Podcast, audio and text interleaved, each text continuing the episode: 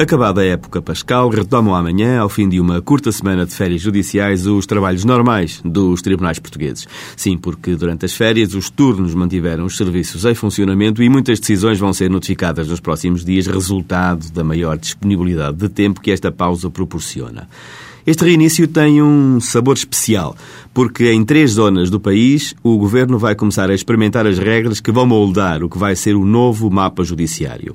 Alentejo Litoral, Baixo Voga e, principalmente pela sua dimensão e porque será certamente a maior comarca do país, Grande Lisboa Noroeste, vão passar a estar sob os olhos de todos os portugueses que se preocupam com o funcionamento da justiça portuguesa.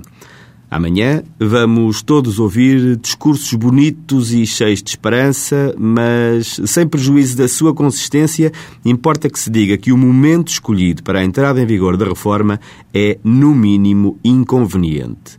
Em vez de aproveitar o ritmo normal do sistema, implementando-o a partir de setembro, escolheu-se um momento totalmente desajustado pelos atrasos e adiamentos que originou que obrigou ainda a um movimento judicial extraordinário de juízes e magistrados do Ministério Público que afetou não apenas as áreas abrangidas pelas novas comarcas, mas também todas as outras. Ou seja, para que as novas comarcas se implementassem agora, muitos juízes saíram a meio do ano dos tribunais em que estavam colocados e foram para outros, começando tudo de novo, sendo que alguns lugares nem sequer puderam ser preenchidos, ficando vagos. Apetece dizer, não havia necessidade.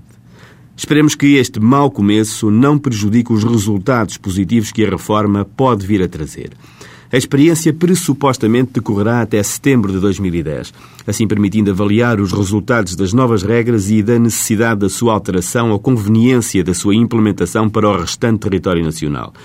Neste aspecto, espera-se que seja dado o tempo suficiente para que uma avaliação séria e objetiva possa ser feita a procura de uma maior especialização dos tribunais para permitir a sua maior eficácia, um novo tipo de gestão processual mais integrada, a permitir uma maior atenção aos resultados e às necessidades dos cidadãos, e em que o papel do juiz-presidente será decisivo pelo impulso que possa dar ao funcionamento mais célere da justiça, detectando na origem as causas dos atrasos e atuando de acordo com as suas competências. Para os obviar, serão benefícios que, potenciados, melhorar a capacidade de resposta da justiça portuguesa às necessidades dos cidadãos em nome dos quais ela é administrada.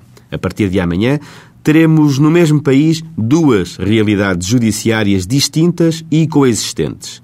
É este o momento de tudo fazermos, apesar dos erros cometidos, para que a experiência corra bem. Com o que aprenderemos, todos beneficiaremos com isso.